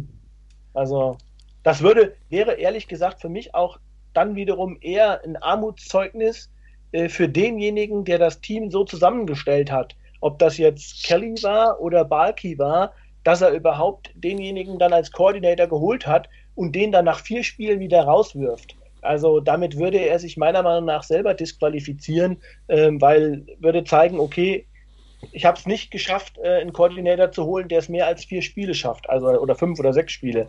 Also ähm, ich weiß nicht. Äh, andererseits hat er zwei Jahre lang in Cleveland unter massiver Kritik gestanden. Ist ja nicht ohne Grund in Cleveland rausgeflogen und hatte Schwierigkeiten, einen Job zu finden. Ähm, ja. Ist, äh, Ja, aber, aber trotzdem. Man kann ja auch mal sagen, auch okay, ich habe einen Fehler gemacht und werde diesen Fehler relativ schnell korrigieren. Auch das ja, ist das, durchaus das eine Führungsstärke. Das ist ja, das ist sicherlich auch eine Möglichkeit. Auf der anderen Seite bin ich da eher bei Chris nach dem Motto, gerade wenn du eben äh, vorher bei deiner vorherigen Station nach zwei Jahren wirklich nicht so das tolle Ergebnis abgeliefert hast, bist jetzt in einem neuen Team. Ähm, ich glaube, auch da braucht es eine gewisse Zeit, bis du dann mal dein System verinnerlicht hast, beziehungsweise bis deine Spieler dein System verinnerlicht haben. Und das kann nach vier Spielen natürlich schon der Fall sein, das muss aber nicht so. Muss aber nicht so sein. Von daher denke ich auch, das wäre mir jetzt persönlich oder ist mir jetzt persönlich schon ein bisschen zu früh zu sagen, dass ähm, die Niners zwingend jetzt vielleicht sogar schon während der Saison einen neuen Defensive Coordinator brauchen. Ich würde schon da sagen, dem muss man auch die Zeit geben, da noch mit seinen Spielern zu arbeiten. Die Frage ist dann wirklich, zu was man in der Analyse kommt. Ähm, kommt man in der Analyse drauf, dass es im Prinzip ein gutes, ein, ein richtiges System ist oder sieht man systemische Fehler da drin? Sind es individuelle Fehler, die zu, zu Problemen führen oder ist es das System, das nicht angepasst wird auf den entsprechenden Gegner? Kann man sich anpassen wegen der Spieler? Kann man sich anpassen, weil der Defensive Coordinator das nicht, nicht will oder nicht kann? Das sind aber Sachen, die wir von hier aus nicht sehen können. Ich persönlich würde auch jetzt zumindest ähm, hier keinen Wechsel vornehmen. Ich glaube, das wäre eher kontraproduktiv. Ob das wirklich was bringt, das halte ich für sehr schwierig zu beurteilen. Ich glaube auch nicht ehrlich dran. Ähm, denn gerade die individuellen Fehler, die wir in der Defense teilweise gesehen haben, da haben wir ja auch schon ab und zu mal drüber gesprochen, von wegen schlechtes Tackling oder dass man sich verlagen lässt oder im falschen Moment springt, sich nicht richtig umschaut nach dem Ball und sonstige Geschichten. Ich meine, wenn du dir anguckst, ein Tremaine Brock zum Beispiel, ähm, der hatte für mich ein eher gruseliges Spiel. Ähm, er war mal wieder in der Saison eher der schwächste Cornerback. Ähm, das tut dann schon ein Stück weit weh. Ähm, und das, ob das am System liegt, ich weiß es nicht. Ich würde hier jetzt, wie gesagt, keinen Wechsel vorziehen oder keinen Wechsel vollziehen ähm, auf Defensive Coordinator. Klar ist natürlich, wenn im Laufe der Saison auch keine Entwicklung zu sehen ist, also wenn hier wirklich nicht zu sehen ist, dass die, die teilweise ab und zu mal vorhandenen Ansätze auch vernünftig weitergeführt werden, dass das mehr wird, dass man hier sieht, da begreifen die, die Spieler das System, sie schaffen das umzusetzen, sie schaffen es damit auch bessere Defense zu spielen. Wenn das nicht eintritt, über die gesamte Saison hinweg, oder vielleicht nur mal ein Highlight in einem Spiel und danach geht es wieder im Bach runter, das ist eine andere Situation. Aber jetzt ähm, im Moment, also jetzt meinetwegen heute natürlich nicht mehr, aber nach dem Spiel gegen die Cardinals zu agieren oder dann, wenn es in die Bye Week zu, äh, geht, ich weiß nicht, das nee, kann ich mir nicht vorstellen, dass da was passiert. Ich würde es persönlich auch nicht unbedingt machen. Und das gehört so ein bisschen zu dem, zu der Frage, die Sascha vorhin im, ähm, im Type-In-Thread geschrieben hat, äh, von wegen keinerlei Hoffnung mehr für die Saison. Ich habe unten schon reingeschrieben, jein. Ähm, Jein deshalb, weil ich denke, die Niners haben durchaus den einen oder anderen Spieler, die, die vielleicht auch noch, hoffentlich auch noch in der Saison noch ein Stück zulegen können, die mit zunehmender Erfahrung im System, aber auch ganz generell im Spiel einfach noch ein Stück weit zulegen können. Die Hoffnung gebe ich nicht auf, dass hier wirklich sich noch was tun kann. Ob das wirklich klappt, das ist ein anderes Thema, weil da sind wir wieder beim Thema Navarro Bowman. Egal, wie er auch so von seiner individuellen Leistung her gespielt hat, auch wenn er da vielleicht nicht auf dem Niveau war, das man eigentlich von ihm gerne hätte. Von wegen mit, dass jedes Tackling hundertprozentig sitzt, dass er schnell genug ist und alles Mögliche. Ähm, was passieren könnte, ist, dass ja einfach eine echte Identifikationsfigur auf dem Feld und an der Sideline fehlt und dass das Auswirkungen hat auf die Defense. Äh, ich glaube, irgendjemand hat es in einem, in einem Thread schon geschrieben. Ähm, wenn Patrick Willis ausgefallen ist, war Navarro Bowman da. Ist Navarro Bowman ausgefallen, war ein Patrick Willis da. Das heißt, da waren immer Spieler da, da war auch ein Justin Smith noch mit dabei zu den Zeiten. Da war immer noch irgendwie einer mindestens da, wo du wirklich sagen konntest, das ist so einer der Anker in der Defense. Und das ist, glaube ich, fast das größere Problem. Ich sehe im Moment in der Defense der Niners keinen solchen Anker, nachdem Navarro Bowman raus ist. Leistung hin oder her, aber einfach von dem, von der Persönlichkeit her, von der Person, von dem Respekt, den man ihm auch entgegenbringt, von der Stellung, die er hat, nicht nur in der Mannschaft, sondern auch nach außen hin, von der Position, die er da hat, da fehlt mir einer, der diese Rolle einnehmen kann. Da sehe ich im Moment keinen und äh, das könnte vielleicht ein echtes Problem noch werden.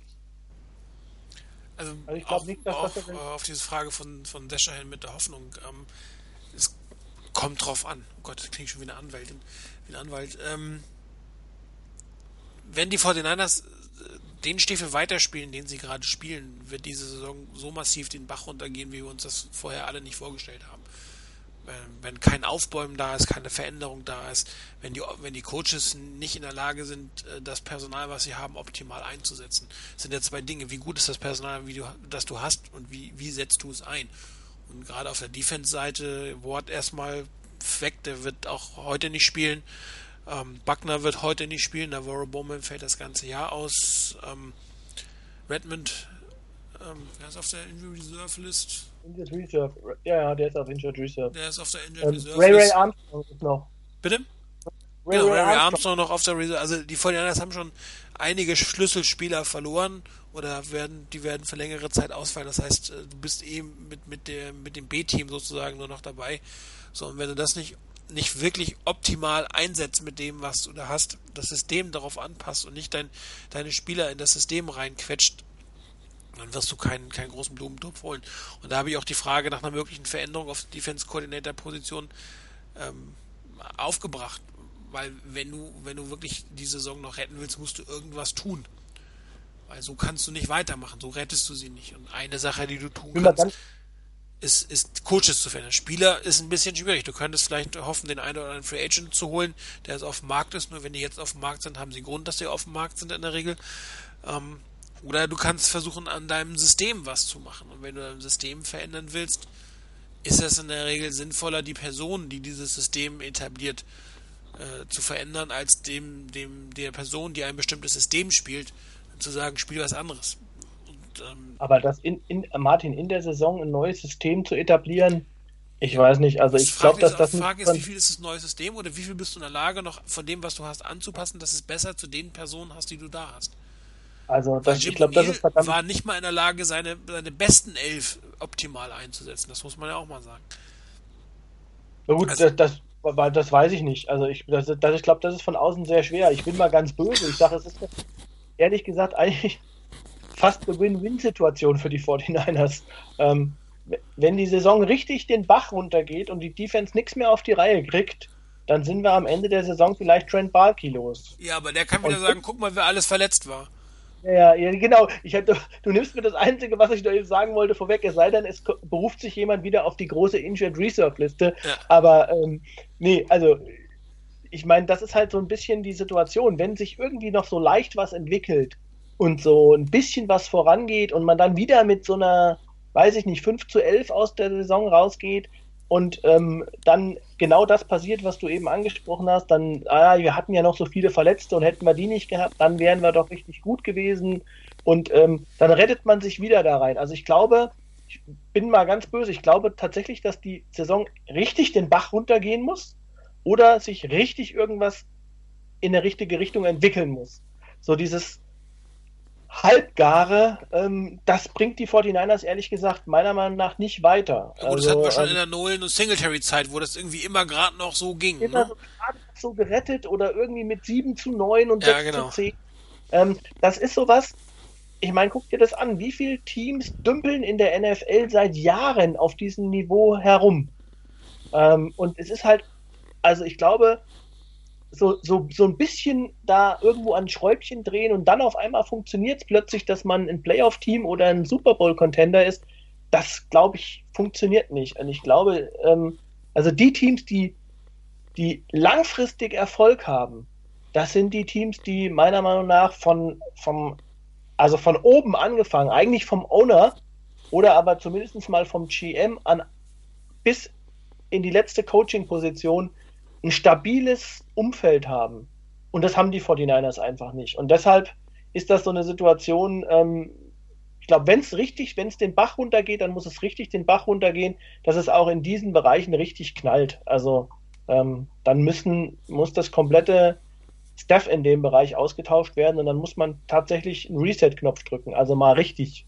Ja gut, aber das heißt, wir, wir haben jetzt äh, zwölf Spiele Mist vor uns, wenn, um das zu erreichen, muss man auch sagen. Das ne? Kann, ja, das, also deshalb sage ich, also entweder zwölf Spiele richtig Mist oder dann zwölf Spiele, wo ich tatsächlich sehe, dann wäre das was anderes für mich. Da entwickelt sich was. Also da ist wirklich eine Steigerung zu sehen. Und wenn es nur bei einzelnen Spielern ist, wo ich sage, okay, die einzelnen Spieler sind diejenigen, die sich tatsächlich offensichtlich und sichtbar weiterentwickeln, wie zum Beispiel ein, ein, ein Buckner, ein Armstead, die Spieler, auf die man in Zukunft noch setzt.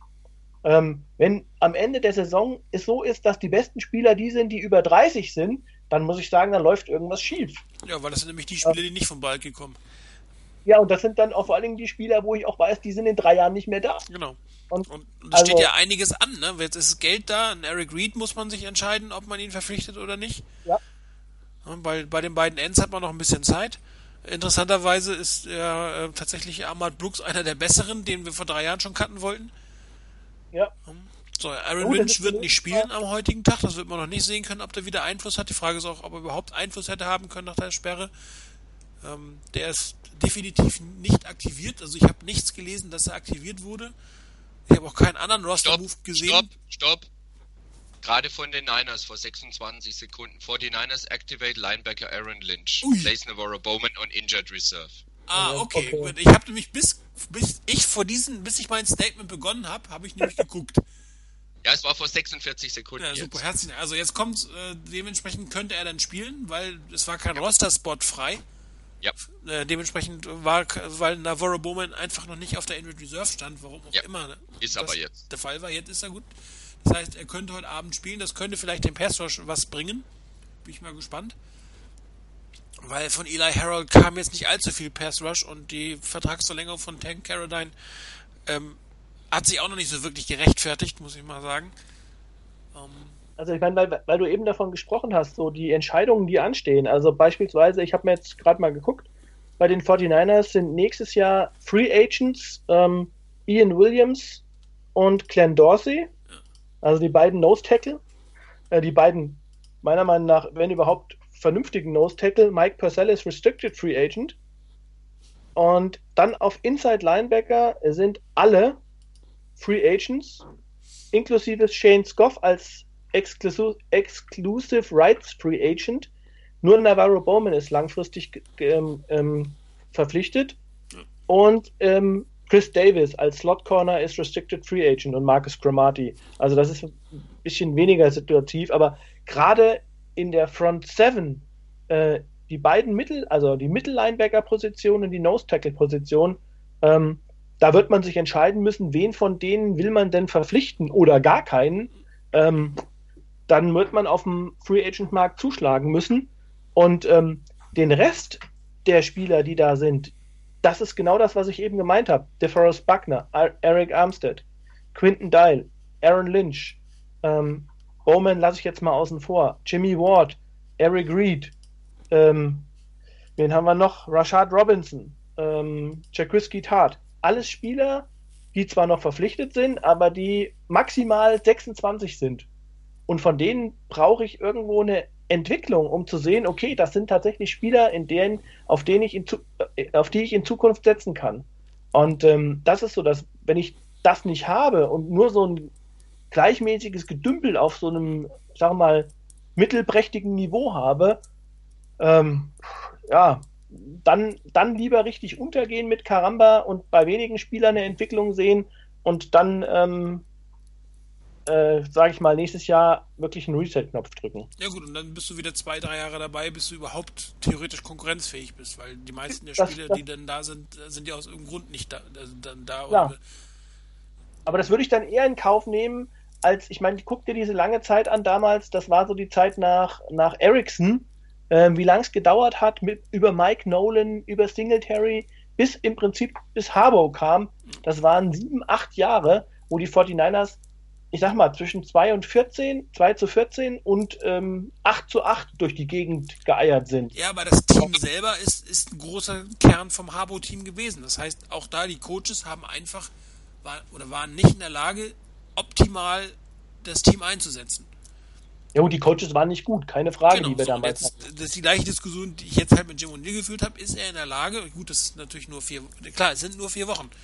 Nur, wenn du diese Saison noch was retten willst, dann, dann bleibt dir, irgendwas musst du ja tun. Die Spieler sind da, du, äh, die kannst du nicht groß ändern. Und wenn du wirklich sagst, okay, ich versuche nochmal irgendwas zu verändern, dann ist es bei der Coach-Position möglich. Das jetzt gerecht ist, sei mal dahingestellt. Aber das ist der Hebel, wo du was hast. Alles andere ist laufen lassen. Gut, und laufen lassen ist ja nicht das, was die 49ers seit Jahren eigentlich relativ gut können. Und die, Aber Stand- aber ehrlich- Standardstrategie ist.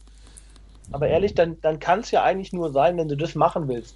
Dann gibt es ja nur die Möglichkeit zu sagen, okay, Jim O'Neill fliegt raus und du musst irgendeinen nehmen, der aus dem Team kommt Genau. und musst den befördern. Das was ich, da fällt mir, ich weiß nicht, Jason Tarver war, glaube ich, äh, Defensive Coordinator in, in, in Oakland. Der hat, hat er den Job schon mal gemacht? War das Jason Tarver? Ich meine ja, ne? ähm, der jetzt Outside Linebackers Coach ist, ähm, ich wüsste nicht. Also ansonsten ähm, Jerry Asinaro war, glaube ich, Defense Sein Coordinator Raiders, genau. 12 bis Defensive 14 Line und in. Stanford.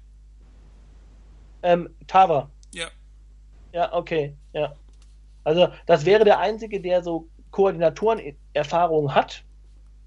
Und ähm, ansonsten, also von außen jemand reinzuholen, glaube ich, ist äh, wenig, wenig zielführend. Also das wäre die einzige Variante wahrscheinlich, die sich dann ergeben würde.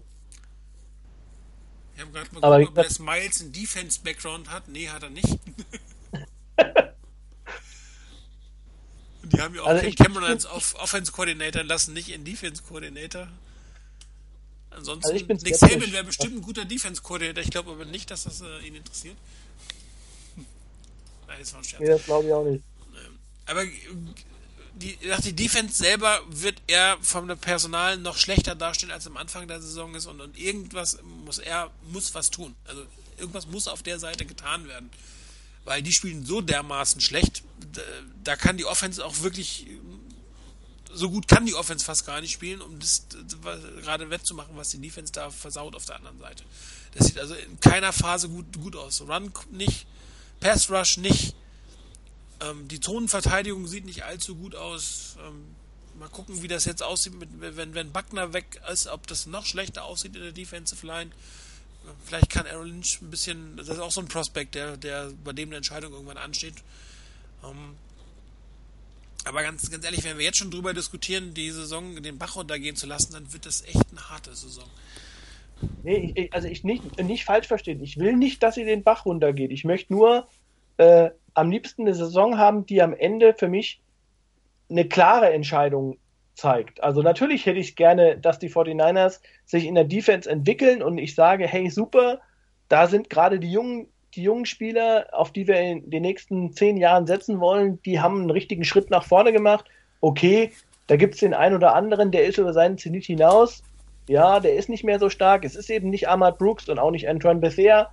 Ähm, idealerweise hat man vielleicht auch eine Situation, wo dann zum Beispiel in Chakwiski Tart ähm, mehr Spielanteile von Bethea wegnimmt und ich am Ende der Saison sage, hey, super, Tart ist eigentlich der, der, der starten sollte und Bethea geht äh, einen Schritt zurück und man denkt darüber nach, ihn zu cutten. Das wäre für mich dann so eine Situation, wo ich sagen würde, ja, super, mit der Entwicklung kann ich gut leben.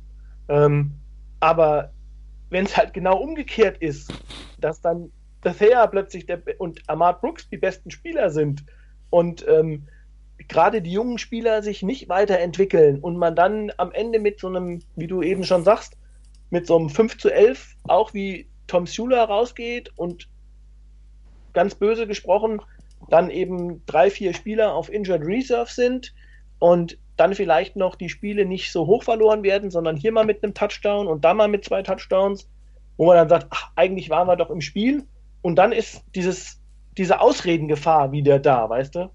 Also das, was du eben gesagt hast, dann kommt Balki und rettet sich vielleicht nochmal wieder in die nächste Saison. Und ähm, dann geht, dann bewegt sich wieder nichts. Also, das ist so ein bisschen die Befürchtung, die ich habe. Ja, genau, und, und äh, dann bleibt ja eigentlich fast gar nichts übrig, als so eine Grottensaison, so 3-13 Pick unter den ersten drei zu haben, um, um wirklich was machen zu können. Ich meine, die Fortinanders haben so viel Bedarf an, an, an Spitzenspielern. Ähm, da, da brauchst du eigentlich mehrere Jahre First-Round-Picks, um, also hohe First-Round-Picks, um das irgendwie zu kompensieren und die möglichst nicht von Trent Bulky gemacht werden. Das kommt dann noch dazu. Zumindest nicht die Offense-Picks. ja, die Defense, so viel besser sieht das auch nicht, was er in der Defense gemacht nee. hat, ganz ehrlich. Ja, ja vor allen, vor allen Dingen auch gerade mit dem von wegen, ähm, vor allem die Offense-Picks nicht. Ähm, zum einen auch die Defense-Picks sind nicht alle wirklich das Gelbe vom Ei, wobei gut, sicherlich beim einen oder anderen muss man einfach auch Zeit geben.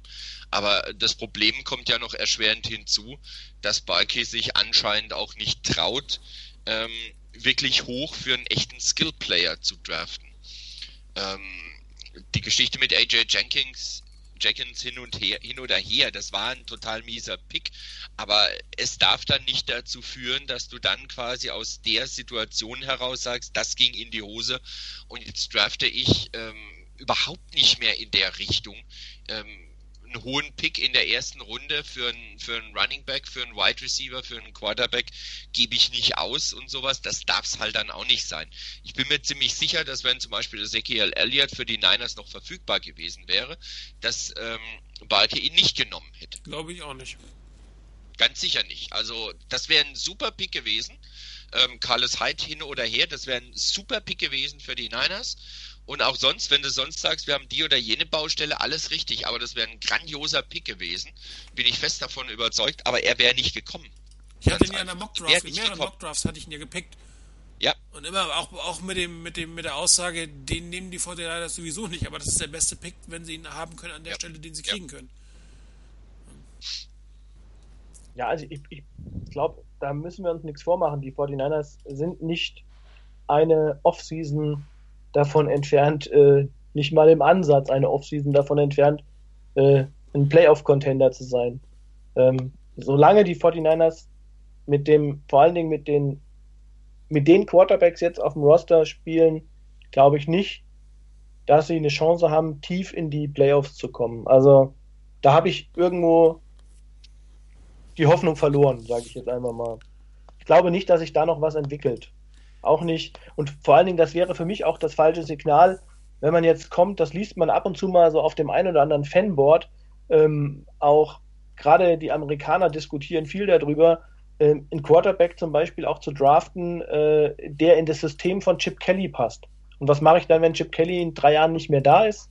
Habe ich einen Quarterback, der in ein System passt, System-Quarterback und ich, ähm, dann kann ich ihn gerade wieder weggeben und dafür dann zum Beispiel einen Top-5-Pick zu opfern, das kann es nicht sein. Also du musst einen Quarterback draften, du musst sagen, der ist eigentlich in der Lage, in mehr oder weniger jedem System zu spielen. Manchmal mit besseren Ergebnissen, aber nicht zu sagen, okay, ich pick jetzt einen Quarterback exklusiv für das System eines Trainers. Ähm, Vor allem, welcher glaube, Quarterback sollte das sein? Wie bitte? Nächste Frage. Welcher Quarterback? Ja, welcher Quarterback würde denn ein System-Quarterback für Chip Kelly darstellen? Also ich habe jetzt mal gehört, ich weiß nicht, ob das, ob das stimmt, ähm, war mal die Rede von Brad Kaya von Miami. Der ist, äh, also ja, ich kenne ihn, aber ich hätte ihn jetzt nicht eingeschätzt, dass das ein Top 5 Pick ist. Oder ein Top 10 Pick auch nur annähernd. Also von daher ähm, von, von Notre Dame, äh, der Sean Kaiser heißt er, glaube ich. Ja. Der hat ist ja. ein recht athletischer Quarterback, hat äh, im letzten Spiel ein paar nette Bälle gehabt, ein paar nette tiefe Bälle. Ähm, hätte ich mir von Dan Gabbard gewünscht äh, in dem Spiel. Mindestens einen. Ähm, aber muss man mal gucken, wie sich das entwickelt.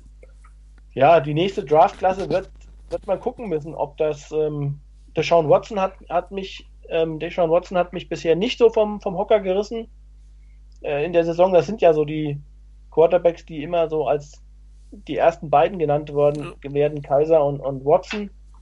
Ähm, und danach kommen eigentlich schon wieder Quarterbacks, die erst in 18 äh, in die Draft gehen können.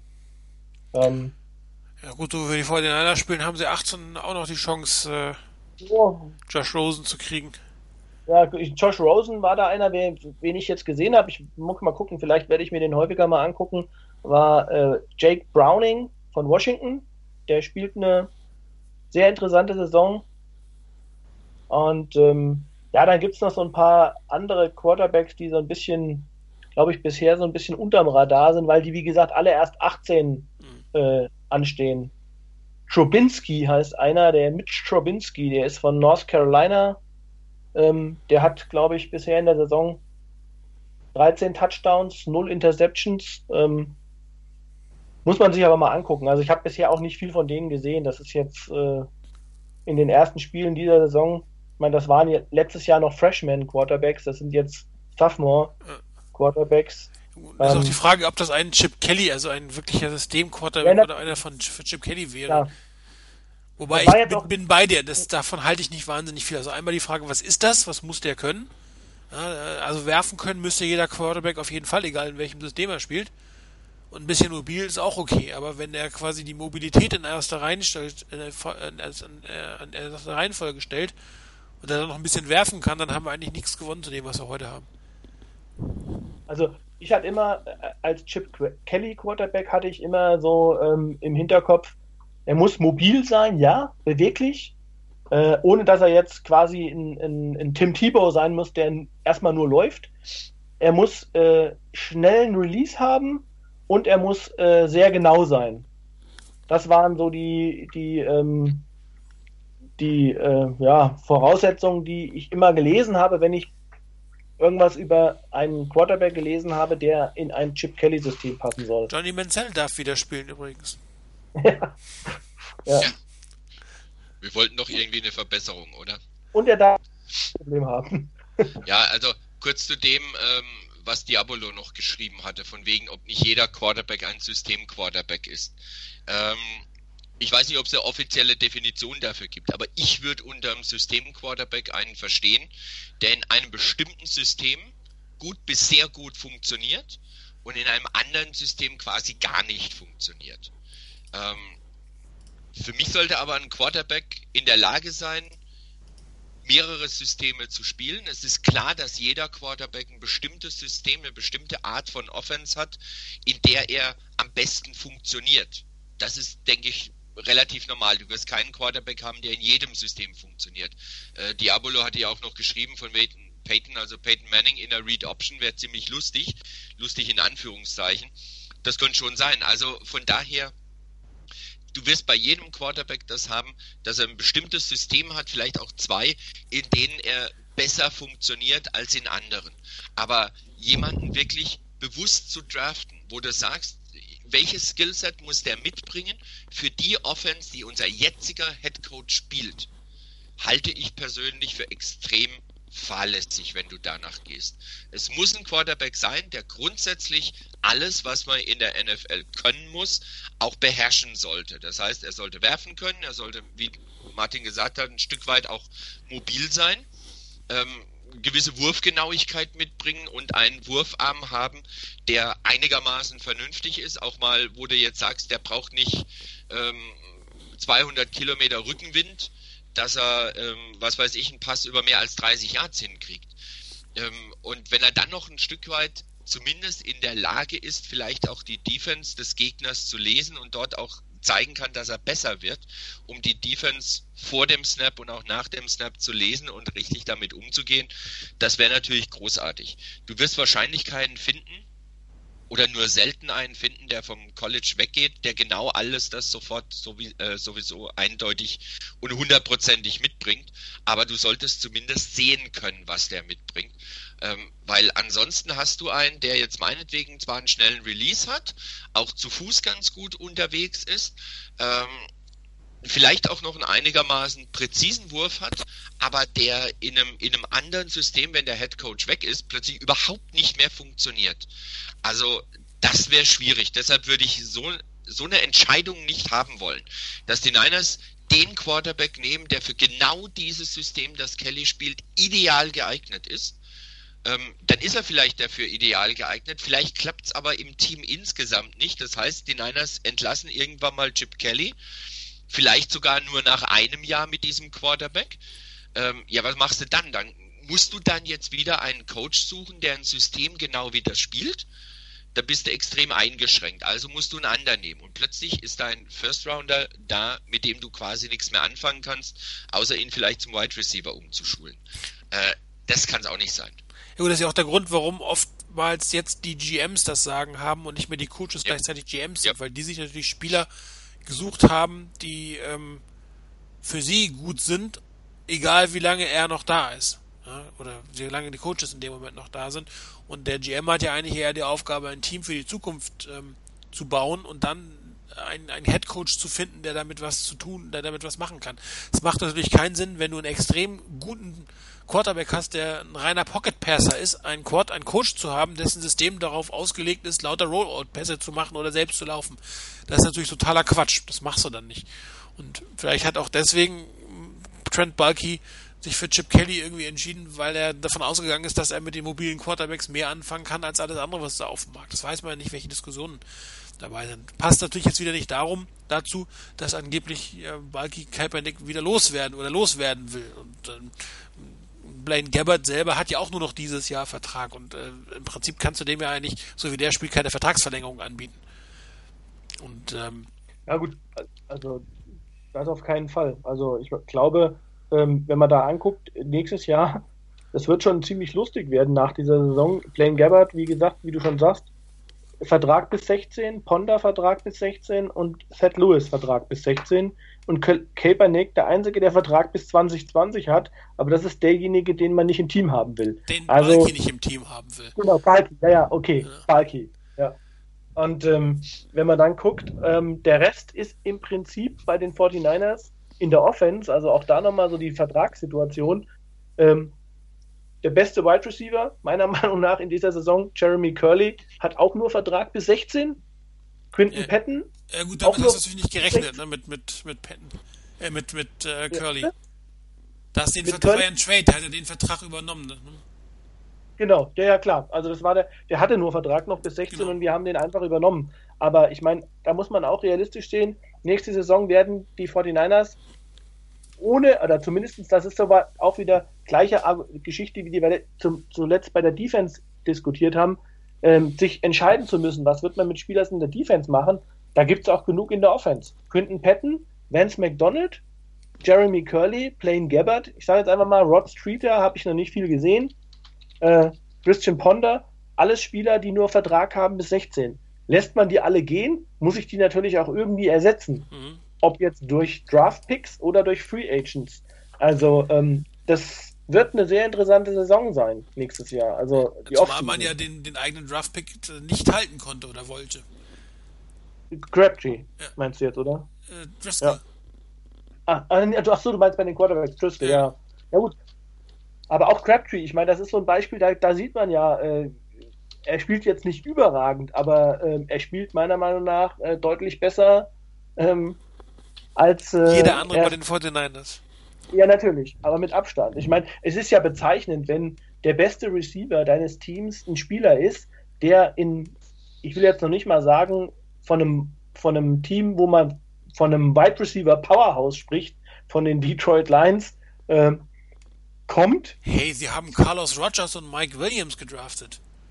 Ja, na, genau. Und, ähm, und äh, das ist dann der sechste oder wie viele Quarter äh, äh, Wide Receiver bei denen, den sie abgeben. Und das ist auf, auf ohne dass er, ich meine, er hatte drei Wochen, glaube ich, äh, oder zwei Wochen mit dem Team und er ist auf Anhieb dein bester Receiver. Ich meine, das sagt ja alles aus.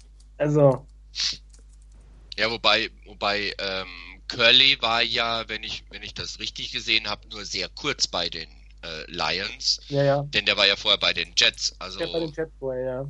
Ja, aber er hat es bei den Lions nicht ins Team geschafft, das jo. wollte ich nur damit sagen. Und das in einem, in einem Team, wo ähm, der beste Receiver, den sie hatten, Megatron, dann gerade vorher gegangen ist. Sie holen ja.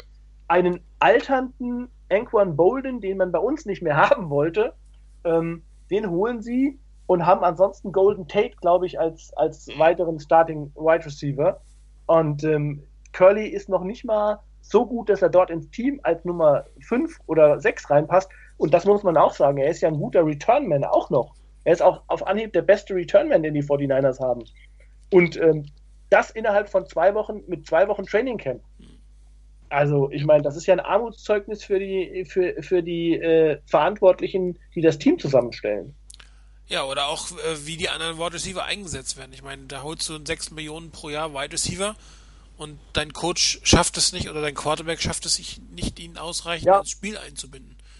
Ja, und äh, du hättest mal für, für Michael Crabtree, der hätte deutlich weniger gekostet, der wäre billiger gewesen als Torrey Smith und hätte wahrscheinlich noch besser gespielt als Torrey Smith. Wobei, ich glaube, also ich, ich glaube, Torrey Smith ist natürlich unter anderen Voraussetzungen gekommen. Also das muss man, ich glaube, wenn man, wird nicht mehr interessieren, ähm, ich habe die Statistiken nicht im Kopf, aber ich hatte auch eigentlich Torrey Smith in Baltimore nicht den Eindruck, dass das ein Receiver ist, der 100 Catches pro Jahr macht. Also das ist nicht so ein Go-To-Guy. Das war eher das erwarten, aber wenn er, er müsste zumindest dafür das bekommen oder das, die Pässe kriegen, für die er geholt wurde, nämlich für die Tiefen. Ja, ja, klar. Aber ich meine, auch nur das, das war jetzt für mich nur, ich mach, ich mach da Torrey Smith keinen Vorwurf. Da mache ich eher wieder demjenigen Vorwurf, der vielleicht gesagt hat, wir holen jetzt Torrey Smith und ähm, das wird jetzt unser Go-To-Guy und er ist eigentlich gar nicht dafür geeignet, beziehungsweise ähm, kriegt noch nicht mal die Bälle dafür. Also, ähm, also Torrey Smith, da läuft ja, zu, zu weil du gerade das angesprochen hast. Ich habe gerade mal nachgeguckt. Torrey Smith hatte bei den Ravens in der Reihenfolge in den vier Jahren, die er dort war, in der ersten Saison 50, in der zweiten 49, in der dritten 65 und in der vierten wieder 49 Catches. Bei jeweils 16 Spielen. Er hat jeweils alle 16 Spiele mitgemacht. Ja, also sage ich, das ist so ein, das ist für mich eine Nummer 2 Receiver. Ja, das ist einer, das ist einer, der das Feld strecken soll. Ja wo der, der als tiefe Bedrohung da ist, dort auch absolut gut agieren kann. Ähm, ich meine, der hatte in den ersten drei Jahren bei den Ravens Schnitt von Minimum 16,8 äh, bis 17,4 Yards pro Catch. Gut, bei den Niners hatte er letztes Jahr einen Schnitt von 20,1. Also das war sein bester Karriereschnitt, allerdings nur 33 Receptions. Ähm, wenn er allerdings dieses Jahr so weitermacht, kriegt er dieses Jahr ein paar Catches mehr. Er hat immerhin schon neun äh, nach vier Spielen, das wären 36. Immerhin drei mehr als letztes Jahr. Allerdings der Schnitt, der Durchschnitt erheblich runter, gerade mal 11,8 Yards im Moment. Das heißt, du musst den, du kannst ähm, Torrey Smith als zweiten Receiver, der das Feld streckt, wirklich haben. Da muss ihn eine Defense, wenn der Quarterback in der Lage ist, dem den Ball zu geben, auch wirklich verdammt ernst nehmen. Und damit hast du das Feld viel weiter auseinandergestreckt. Und dann brauchst du aber deine eigentliche Nummer eins, die dann eben auf kurzen, vielleicht auch mittleren Routen eben auch ihre, ihren, ähm, ihre Leistung bringt und da auch für den Gegner gefährlich ist. Ja, du brauchst, vor allen, du brauchst vor allen Dingen auch einen Quarterback, der so ernst genommen wird, dass er diese tiefe Bedrohung auch wirklich eine Bedrohung für den Gegner ist. Wenn der Sag Gegner weiß, genau. wenn der Gegner weiß, lass den Smith laufen, der kann drei Meter Vorsprung haben vor mir, der Ball kommt eh nicht an, im Zweifel intercepte ich ihn. Ähm, solange das so ist, glaube ich, wird es halt ein Problem. Also, ähm, das ist die Wide Receiver Position natürlich klar, das hängt miteinander zusammen. Ich glaube auch, dass mit einer Situation, mit einer Wide Receiver Situation, mit Torrey Smith auf Wide Receiver, mit Jeremy Curley von mir aus im Slot ähm, und äh, dann einen echten Nummer 1 Receiver und einen guten Quarterback, dann ist man plötzlich gar nicht mehr so schlecht aufgestellt. Aber ähm, wie gesagt, in der Offense steht das Ganze und fällt das meiner Meinung nach mit dem Quarterback. Ich meine, weiß ich, Martin wird das wahrscheinlich ähnlich sehen. Ich, äh, jedes, also in der NFL hast du dauerhaft nur Erfolg, wenn du einen vernünftigen Quarterback hast. Da geht gar kein Weg dran vorbei. Und die, diese Position ist bei den 49ers seit dem Weggang von Jeff Garcia eigentlich zu volatil besetzt. Ja, man hat, dann hätte man in Alex, mit Alex Smith hätte man vielleicht sogar noch weitermachen können, wobei er jetzt, das, die, dieses Jahr auch nicht so allzu toll spielt. Das ist auch natürlich jetzt nicht die Lösung schlechthin, aber wahrscheinlich besser als das, was sie vor den Einers zur Zeit haben. Und auch der könnte durchaus das System von Chip Kelly spielen. Ähm, ein bisschen mobil ist er ja auch durchaus, wie man gesehen hat. Einen langen Ball kann er auch werfen, man kann die kurzen nicht so gut werfen, aber das kann ähm, Kaepernick und Gerbert irgendwie auch nicht so wirklich. Und ähm, aber letztendlich brauchst du auf dieser Position Stabilität. Und darum geben sehr viele Teams sehr viel Geld für ihre Quarterbacks, auch selbst wenn die vielleicht nicht die Top-Quarterbacks sind, verdienen sie sehr viel Geld, solange sie eine gewisse Stabilität und eine gewisse Performance einfach garantieren können. Dass du dich nämlich da nicht mehr drum kümmern musst und dass du den Rest darum herum aufbauen kannst. Und ähm, das ist halt bei den Fortinanders völlig unklar. Ich meine, äh, wir werden wahrscheinlich Colin Kaepernick diese Saison noch sehen, bin ich ziemlich fest von überzeugt. Ähm, wenn der jetzt auch sechs oder acht beschissene Spiele abliefert, was machen die Fortinanders denn nächstes Jahr? Also dann, dann, dann bist du ja wirklich auf dieser Position, hast ja niemanden mehr, den du, ne? Alle, die, die, zwei Drittel haben keinen Vertrag und ein Drittel kannst du dann rausschmeißen, weil er wirklich nichts mehr bringt. Da kannst du kannst ja eigentlich fast nur hoffen, dass entweder Blaine Gabbard dieses oder nächste Woche bei dem der Knoten platzt oder dass vielleicht nach der Beiweek bei, bei Colin Kaepernick der Knoten platzt. Aber das ist ja auch eine Hoffnung, das ist eine reine Hoffnung, das weißt du ja alles nicht. Das sieht, bei Gabbard sieht es auf keinen Fall so aus. Also da, ich glaube, von dem kann man sich verabschieden. Und, und, wie groß die Chance ist, dass Colin Kaepernick es wird, das werden wir dann diskutieren bei Gelegenheit, wenn es denn soweit ist. Noch macht es ja keinen Sinn. Und wie gesagt, das heißt ja, die ersten im Team würden einen Wechsel verlangen. Heißt auch durchaus, dass er im Training wohl einigermaßen gut aussieht, weil wenn er im Training scheiße aussehen würde, würde keiner einen Wechsel verlangen, egal wie der andere Quarterback äh, spielt. Aber ich habe gerade gelesen, im Training würde er sich nicht aufdrängen mit ja. seinen Leistungen. Ja, also, das hatte ich auch schon mehr als einmal gelesen. Ja, ja aber nach, dann, dem Motto, das muss, nach dem Motto, das scheint so grottig zu sein ähm, im Training, dass eigentlich klar ist, nee, äh, nee, dem gibst du keine Chance auf dem Spielfeld. Also ich habe jetzt nicht so extrem, habe ich es nicht gelesen, aber ich meine so sinngemäß, dass äh, da drin gestanden hat in den Kommentaren, also ich glaube Tim Ryan hat das gesagt, weil das einer von denjenigen ist, der auch die geschlossenen Trainings ähm, äh, beobachten darf. Und der hat gesagt, wenn man das Training beobachtet, ist Gabbard die bessere Option. Und wenn das tatsächlich der Fall sein sollte, dass ein Training Gabbard die bessere Option ist und das aber auch nur das ist, was er spielen kann auf dem Feld im, im, im, im echten Spiel, äh, ja, dann gut Nacht, Marie. Also dann äh, habe ich auch bei, bei Colin Kaepernick nicht große Hoffnung. Also ähm, jo, ich weiß stimmt. nicht, ob das jetzt auf, auf der anderen Seite sieht natürlich manche Spieler im Training scheiße aus und auf dem Feld gar nicht schlecht. Das gibt sie auch schon. Ja, das kann, ich meine, das kann natürlich auch sein, ehrlich gesagt, das weiß ich halt nicht. Ähm, das, glaube ich, ist wirklich nur Fanspekulation. Aber ähm, kann ja natürlich auch sein, dass, dass Kaepernick sich mehr oder weniger verabschiedet hat. Dass Absolut er, äh, denkbar, dass er sagt, okay, das ist jetzt nicht mal, hier gehöre ich nicht her. Genau. Und ähm, Balki will mich nicht und ähm, ich weiß, ich bin hier mehr oder weniger nur geduldet und also warte ich so lange, bis ich hier weg kann.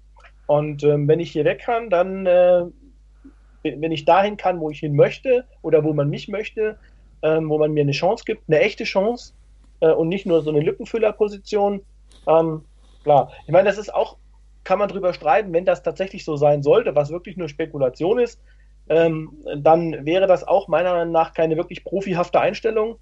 Ähm, dann würde ich mir als anderes Team auch überlegen, will ich den haben, der, äh, ich sag mal, eben nicht immer sein Bestes gibt, weil er vielleicht, äh, ja, weil er vielleicht einfach äh, sagt, ja, ich will hier nicht mehr spielen.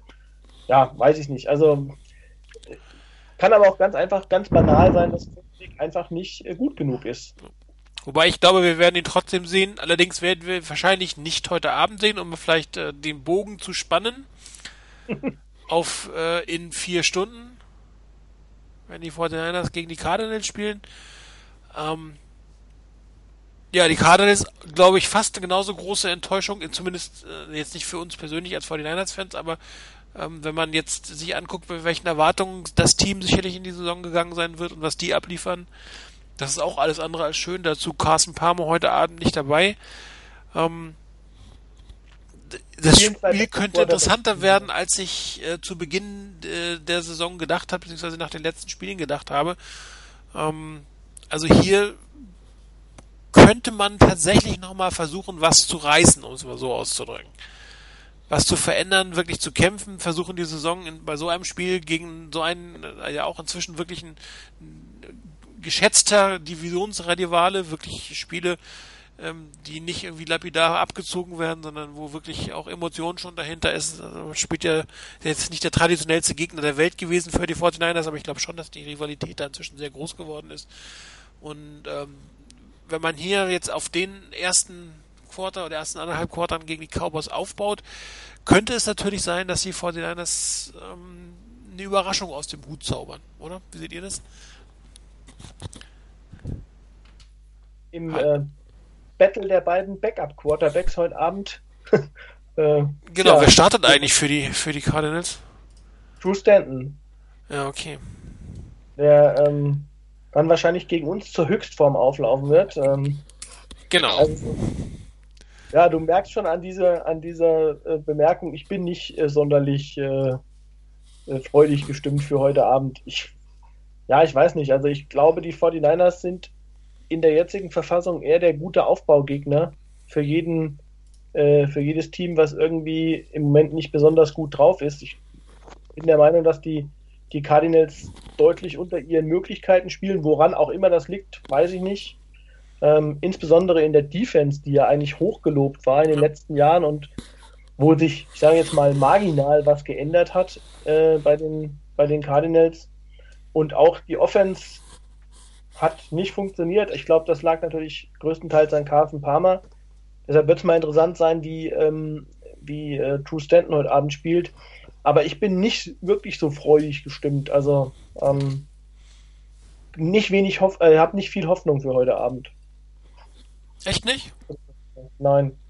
Okay, also da bin ich diesmal tatsächlich ein Stück optimistischer, ähm, weil ich einfach hoffe, dass die Fortinanders sich die sich ihr ersten ihr erstes Quarter von letzte Woche nochmal anschauen und ähm, darauf wirklich was draus was machen, aus der Erkenntnis was machen. Ich mag einfach nicht dran glauben, dass, dass das so ungesehen und äh, unverändert weitergeht.